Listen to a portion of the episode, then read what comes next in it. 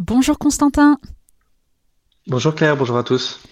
Bienvenue dans notre émission France catholique, la revue commentée. Nous sommes ravis de vous retrouver donc pour découvrir les grandes lignes de cette nouvelle édition. Alors nous commençons cette revue commentée avec nos frères chrétiens de Gaza menacés d'extinction. Pouvez-vous nous en dire plus? Oui, alors la, la, tuerie perpétrée par euh, le mouvement islamiste du Hamas le 7 octobre euh, dernier contre les, Israéliens du, sud euh, du pays a tôt fait de confessionnaliser encore un peu plus la question du, du conflit israélo-palestinien, où il y aurait en gros d'un côté les musulmans de Gaza et de Cisjordanie et de l'autre les juifs d'Israël. Or, il y a euh, en Terre Sainte, parmi les, les Arabes euh, de cette terre, eh bien des Arabes euh, chrétiens, et notamment à Gaza. il y a un petit millier de, de chrétiens à Gaza pour environ 2 millions de personnes dans cette enclave. ils étaient 7000 il y a 15 ans, et donc aujourd'hui ils ne sont plus que plus que 1000. ce sont des chrétiens qui sont dénués de tout, qui sont à la merci en ce moment des, des bombardements israéliens euh, et il y a encore euh, quelques jours, une vingtaine de chrétiens euh, sont morts dans le bombardement de l'église Saint-Porphyre, qui est, qui était la, qui est l'église la plus ancienne de Gaza. Hein. Ses fondations datent du 5e siècle. L'actuel édifice a été construit par les croisés en 1150. C'est donc dire à quel point la présence chrétienne sur cette terre est ancienne.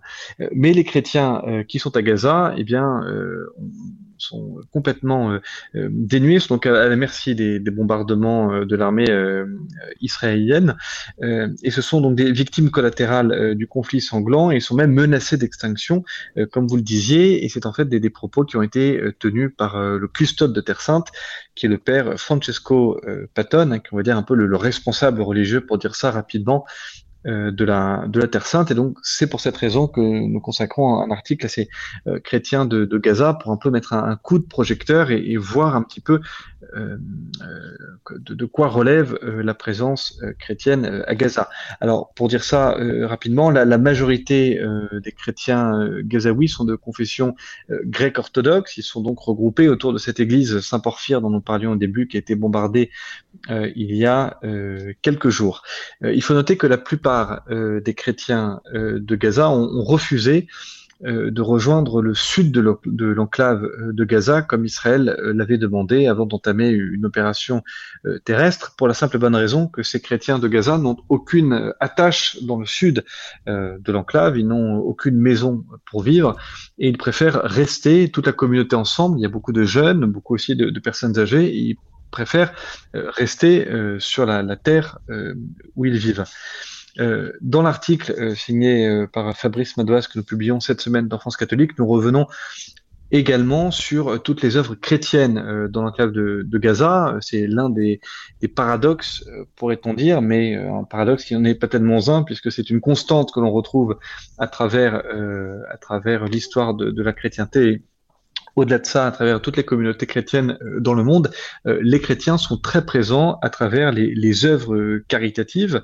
Euh, on peut par exemple penser à l'hôpital chrétien, l'hôpital anglican d'Alali, qui est l'hôpital qui a été lui aussi bombardé euh, il y a quelques jours, il y a beaucoup de religieux qui sont présents. Il y a les sœurs de l'Institut du Verbe incarné, les sœurs euh, du Rosaire, des missionnaires de, de la Charité, hein, qui est la, la, congrégation qui a été fondée par euh, Mère Teresa. Bref, euh, toutes les œuvres, et ça c'est assez beau, hein, fondées par les chrétiens de, de, Gaza, sont réputées pour la, la qualité de leurs prestations et surtout pour prodiguer des soins à tous les malades, quelle que soit les, quelle que soit leur religion.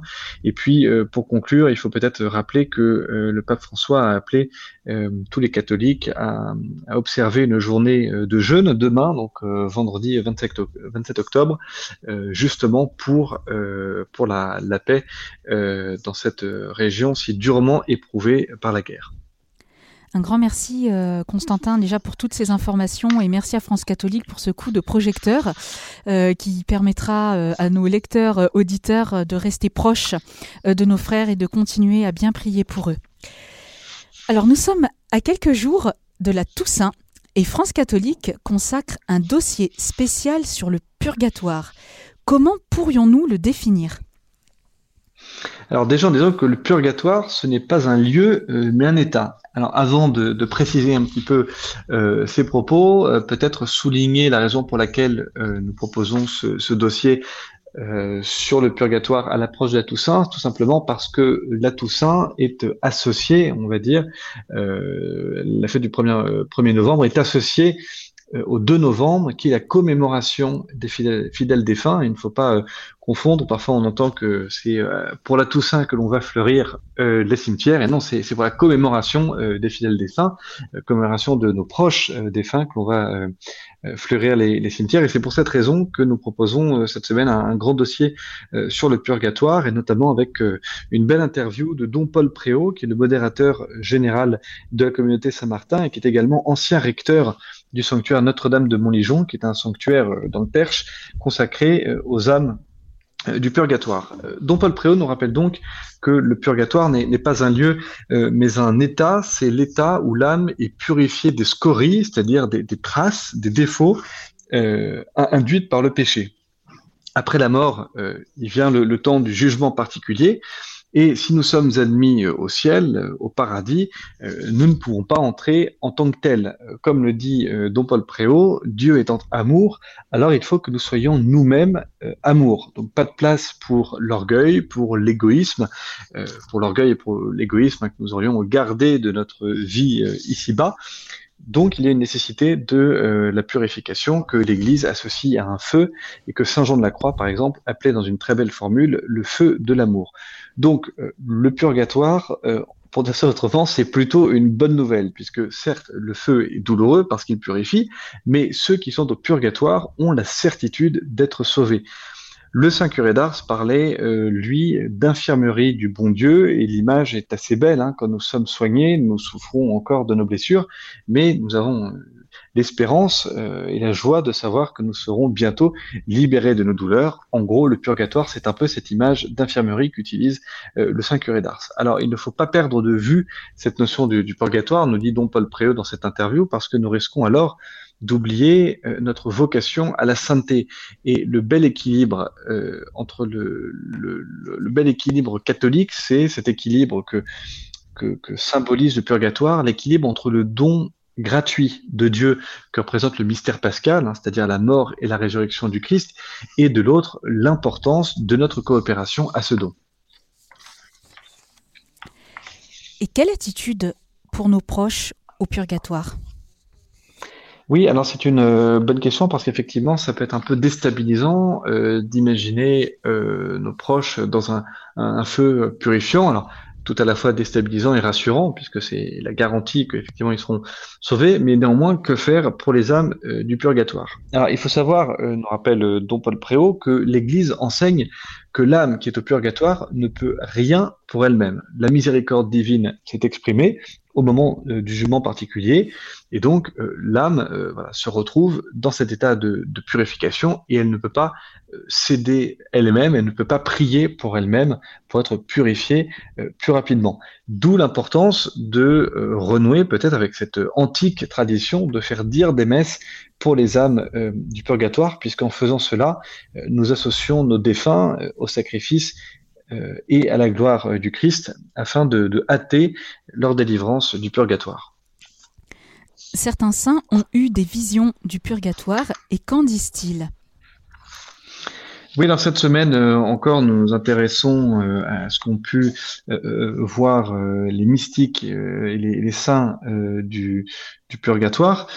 Euh, et nous avons une petite euh, compilation sous la plume de, Véronique Jacquier, une petite compilation de, ce que les saints ont pu voir du, purgatoire. Alors on peut commencer, pour donner quelques exemples aux éditeurs de Radio Maria, parler par exemple de Sainte euh, Catherine de, de, Gênes, qui était une Italienne vraiment vouée à Dieu au XVe siècle, et qui a écrit un traité du purgatoire, qui a eu des visions du purgatoire, et elle, elle a une phrase très puissante justement sur cette joyeuse souffrance, pourrait-on dire, des âmes du purgatoire qui savent qu'elles sont sauvées, mais qui doivent encore être purifiée, Sainte Catherine de Gênes écrivait La joie des âmes du purgatoire est supérieure à toutes les joies euh, de la terre. Et alors, puisque la question du purgatoire est liée à la miséricorde de Dieu, rien d'étonnant euh, à ce que l'on retrouve dans cette liste, euh, eh bien, Sainte Faustine, hein, qui raconte dans, son petit journal avoir visité le purgatoire en compagnie de son ange gardien. Alors, la, le récit que fait Sainte Faustine du purgatoire, euh, voilà, c'est une description. ça donne autant il y a de la joie, hein, nous dit Sainte Catherine de Gênes, la joie d'être euh, la joie d'être sauvé, euh, mais enfin la, vision de, de Sœur Faustine euh, ne donne pas trop envie, euh, j'allais dire, d'y être, puisqu'elle part d'un endroit enfumé, rempli de flammes, où se trouve une multitude d'âmes souffrantes qui prient avec ferveur, mais sans efficacité pour elle-même, rappelle-t-elle. Alors heureusement, il y a la consolation dans le purgatoire se trouve dans la présence de la Vierge Marie que Sainte Faustine euh, voit euh, au milieu des flammes, hein, sans que les flammes, bien sûr, euh, ne la touchent. Sœur Faustine nous narre la, souffrance des âmes qui ont la nostalgie de Dieu, mais elle souligne le soulagement, dit-elle, qu'apporte la Vierge Marie à ces âmes du, purgatoire. Et d'ailleurs, on voit dans certaines représentations du purgatoire à quel point la Vierge Marie, l'étoile de la mer, apporte euh, ce réconfort hein, parfois apporte, euh, c'est montré sous la forme de la Vierge Marie qui donne de l'eau aux âmes euh, du purgatoire. Et autre aspect assez beau de cette vision de Sainte Faustine, c'est qu'en sortant du purgatoire, elle entend Dieu dire Ma miséricorde ne veut pas cela, mais la justice l'exige. Alors nous citons également euh, les visions de Maria Sima, qui est une mystique autrichienne, qui dit avoir reçu des visites d'âmes du purgatoire de 1940 jusqu'à sa mort en 2004.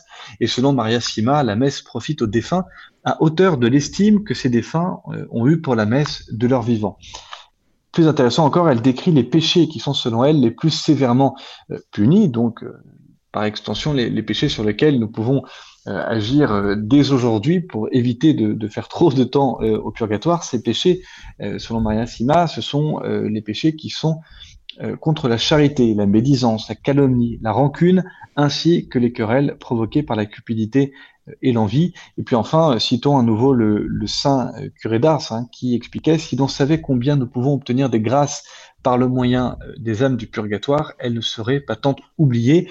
Et c'est l'occasion, euh, là aussi dans, cet article, de rappeler que si les âmes du purgatoire ne peuvent rien pour elles, euh, elles peuvent prier Dieu, on peut solliciter les âmes du purgatoire solliciter leur intercession et euh, de nombreux saints ont souligné à quel point eh bien l'intercession demandée auprès des âmes du purgatoire était une intercession euh, efficace. Hein, voilà, c'est pour ça que Saint Curé d'Ars disait si on savait combien nous pouvons obtenir des grâces par le moyen des âmes du purgatoire, elles ne seraient pas tant oubliées. Et c'est la raison pour laquelle euh, Véronique Jacquier, qui signe cet article, conclut en disant n'oublions pas de solliciter l'intercession des âmes du purgatoire dans la communion des saints.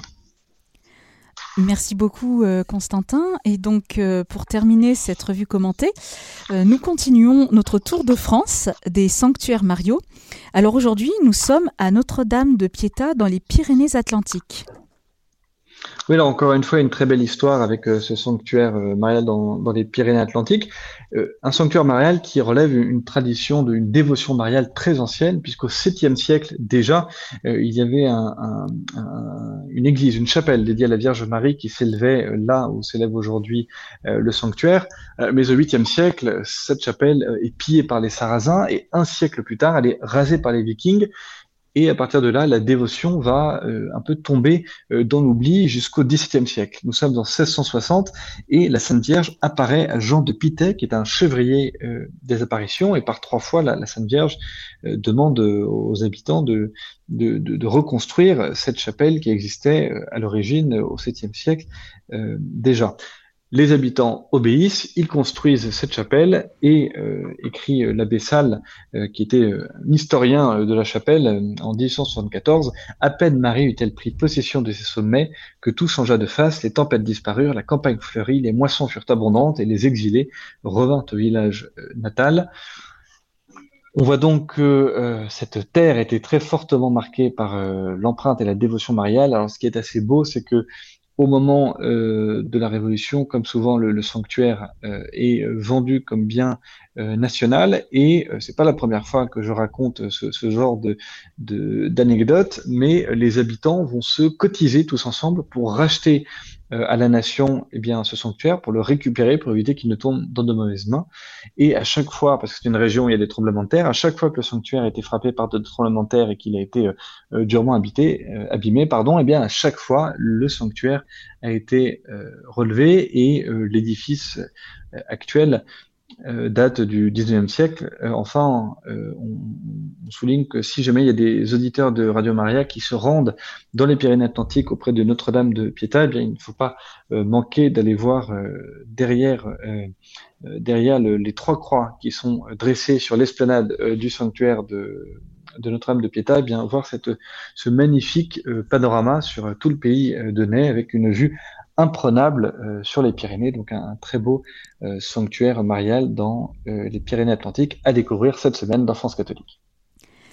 Merci beaucoup Constantin. Nous arrivons déjà au terme de cette émission. Je rappelle à nos auditeurs le site internet de France catholique www.france-catholique.fr. Vous pouvez aussi suivre France catholique sur les réseaux sociaux suivants Facebook, Twitter et Instagram. Merci pour tout, Constantin, et merci encore pour ce temps euh, passé avec nos auditeurs. Merci à vous et à la semaine prochaine. Merci. Chers auditeurs, c'était France Catholique, la revue commentée. Retrouvez cette émission podcast sur notre site internet radiomaria.fr.